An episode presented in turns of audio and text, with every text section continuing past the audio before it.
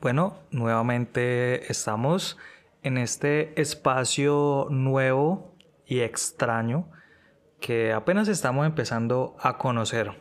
Con ustedes, Eduardo.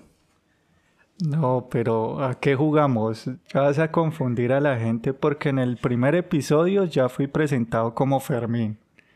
Y ya fui exhibido ante ustedes como Fermín. Y ahora, Eduardo, ya la gente empezará como a decir, Hugo sí cambia de personajes acá. Bueno, pero eso está bien que parezca que cada episodio tenemos un invitado diferente, no como en el primer episodio que teníamos al idiota del podcast. Ya en este otro episodio tenemos a Eduardo. Ah, bueno, bueno, vamos. Sí, Eduardo ya es un personaje más serio, más culto. No es como Fermín que es más de la calle, más más, más ahí gamincito. Es de la parte oscura de Bogotá. Bueno, y ahora que recuerdo en el podcast anterior, eh, estábamos hablando de la edad.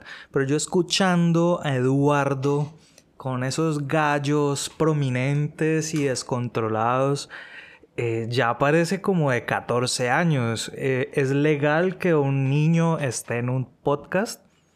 Ese, ese fue el tema, el tema que colocamos la vez pasada. Y era por medio de mi nombre qué, qué edad pensaba la gente que tenía. Ya, ya, ya ahora les sapiaste, ya ellos no van a opinar, no van a comentar. Ya saben que tengo 14 añitos por mi voz. Estoy apenas cambiando de voz, sacando, sacando así el, el, el omega 3, el macho, el alfa. No, y, con esa camisetica que tiene en la foto de, del podcast, si la ven, ¿no? Ahí acabamos de confirmar el, el, culicagadito con el que estamos hablando hoy. Bueno, a mí me parece que deberíamos hablar de lo que acabamos de comer. ¿Arepa? Vamos a hablar de las arepas. De las arepas, o de los tipos de arepas, o de la masa de las arepas o de todo el conjunto de las arepas. No, incluso podemos hablar de las arepas, de, de por ejemplo, los tipos de arepas. Hay arepas en diferentes países. ¿De dónde es la arepa? O, por ejemplo, si uno va a Estados Unidos, ¿cómo pide una arepa? Esa sí es una buena pregunta. ¿De dónde es la arepa? Ahí está catalogada que la arepa es colombiana, ¿no? Pero pues ahorita que tenemos gente de Venezuela, ellos pelean y dicen que la arepa es netamente de su país, que ellos son los creadores de la arepa. ¿Y cómo pedirla en Estados Unidos? Ahí sí, hmm, si existe arepa en Estados Unidos, no he salido a Estados Unidos, no he ido por allá. Ojalá un día estos alguien que nos escuche nos invite y vamos. Pero, ¿cómo se pediría? ahí sí está la duda, no, no sé. Yo creo que tocaría decirle al mesero, ¿no? Eh, mister, mister, una arepa. No, pero pues ya como hay mucho, mucho español allá, gente que habla español allá, yo creo que ya entienden que es una arepa. Allá donde va llegando alguien de Latinoamérica, Norteamérica, eso va conquistando y ya los va colonizando en cultura, en comida, en gastronomía, todo. Entonces no creo que sea necesario. Pero la duda, la duda es si harán la arepa ya manual como las hacen acá, o sea, con la masita, que cogen, cocinan el maíz, lo muelen, o muchas veces que compran el paquete con agüita caliente y sacan la masa y las hacen, o allá será todo como ya prefabricado, ya en un empaque, ya mejor dicho, lista para que tú te la comas. ¿Cómo será?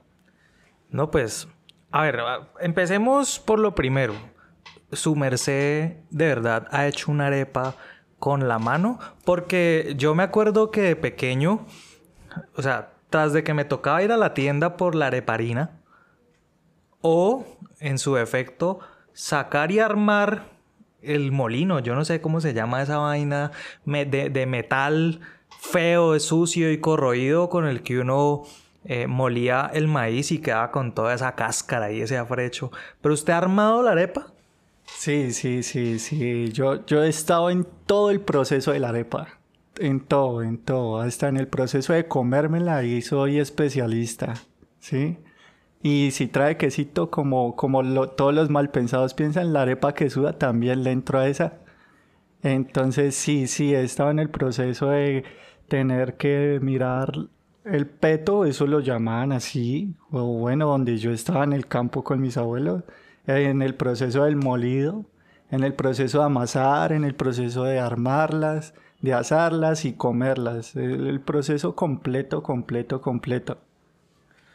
Bueno, y Eduardo, ¿no? Eduardo. Eso, eso, porque ahorita estamos con el personaje culto, el personaje que sabe.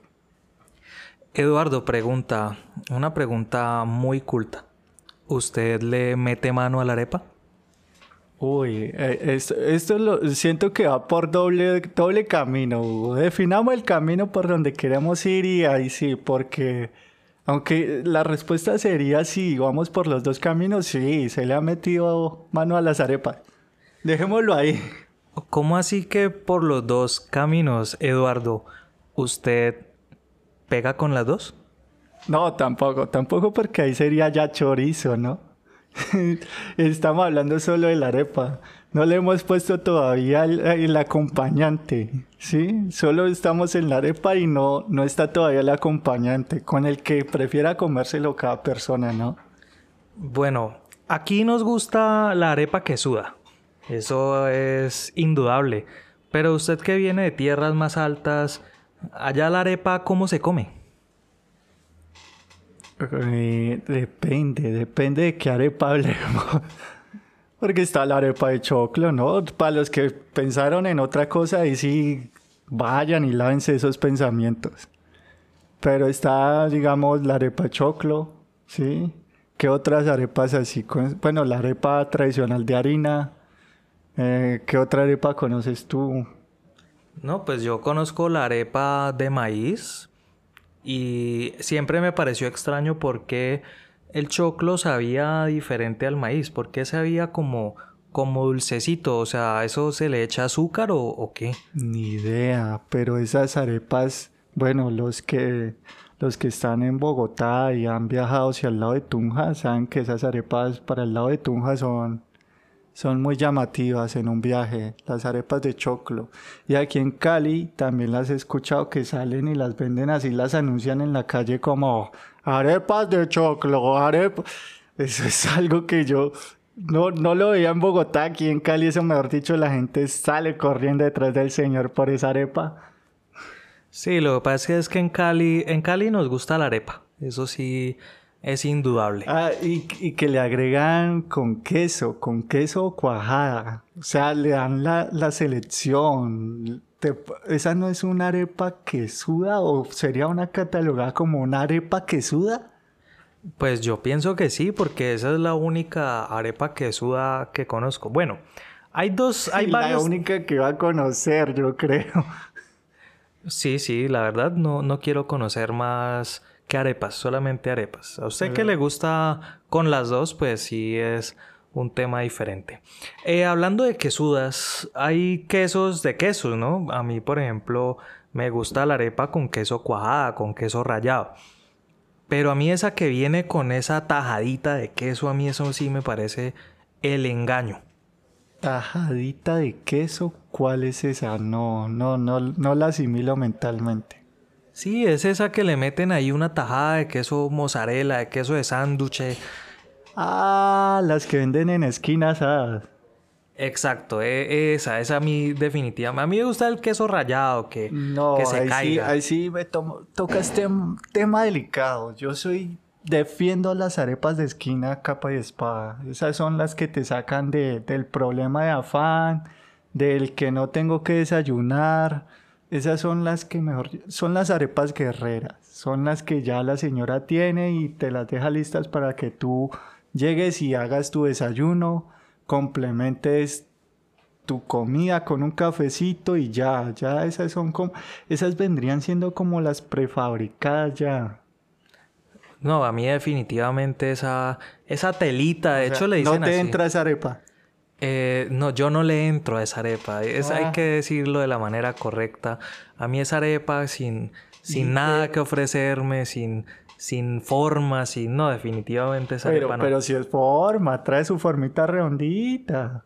¿No? No, pero a mí me gusta la arepa que uno pueda agarrar, que uno pueda eh, cogerla con la mano con fuerza, apretarla, pegarle su mordisco y, y otras cosas. O sea, la arepita rellena, la que se sienta popocha, que se sienta que tiene algo por dentro. O sea, ¿no te gusta la arepa flaca?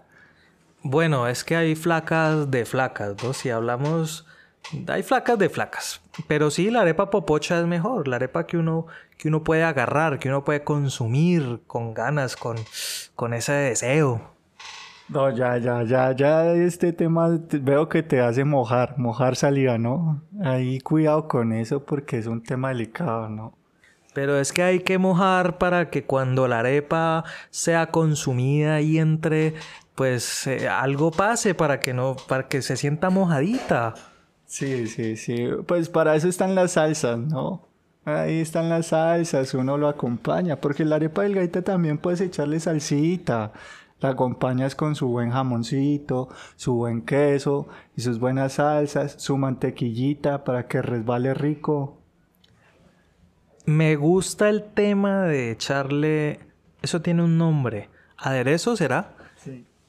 Eh, pero a mí a la arepa me gusta echarle leche condensada.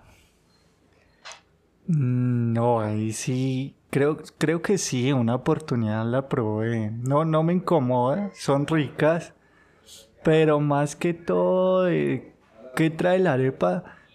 Quiero sacar al tema de cómo tú te puedes comer una arepa, porque pues voy a poner el contexto a los que nos escuchan. Acabamos de salir a comer una arepa rellena con todo, carne, pollo, chicharrón. Y aquí mi amigo Hugo no pidió nada de beber, o sea, acá sigo como, ¿cómo hijo de madre se está bajando eso? O sea, a punta de saliva, o sea, ¿en serio no tomas nada? Eso, yo cuando veo una persona que tiene que tomar algo para comer, yo lo veo como una persona floja. ¿Cómo, cómo no es capaz de comerse la yuquita, el plátano y el arroz sin ese frescorro al maluco? O sea, cómaselo tranquilo, así sequito, así durito. No, es que cómo, o sea, tú tienes que hacer como que, o sea, yo me imagino que, que tú te pajeas ahí la garganta para que te baje la comida, el líquido es vital para que baje fácil, o sea, no, no entiendo, no entiendo cómo tú te pudiste comer una arepa completa, rellena, y no pediste nada de líquido, o sea, o tienes una fábrica de saliva muy, muy, muy buena para poder apoyar ese bolo digestivo o qué. Por eso es que ahora estábamos hablando de que a mí la arepa me moja. Yo creo que bastante, bastante, bastante, porque fue, fue sorprenderte ver a Hugo cómo no pasaba nada de líquido, o sea, solo comía, comía, comía, terminó normal, se levanta y listo. En cambio yo sí necesito como el líquido para poder hacer ese proceso de alimentarme, porque no podría, o sea, solo, solo pasarla, no. Yo creo que eso es un tema de, de crianza. A mí sí mi mamá me enseñó a ser varoncito. O sea, usted no tiene por qué tomar nada. ¿Cuál es el problema? Aguante, mijo. Trague así enterito. O en tu casa no pagaban agua. Entonces solo tenían para el y bájelo seco porque no entiendo en serio cómo. O tu mamá de verdad, qué formas tan, tan tan, tan sanguinarias de, de como de educarte. O sea, o eso ya es que viene un problema de niño, ¿qué? ¿Piensas que si tomas algo te vas a morir o qué?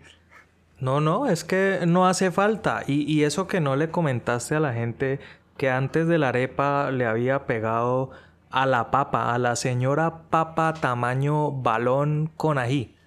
Eso es también curioso. O sea, comiste la papa que para los rolos, los de Bogotá es conocida como la papa rellena, pero acá en Cali es conocido como fritanga.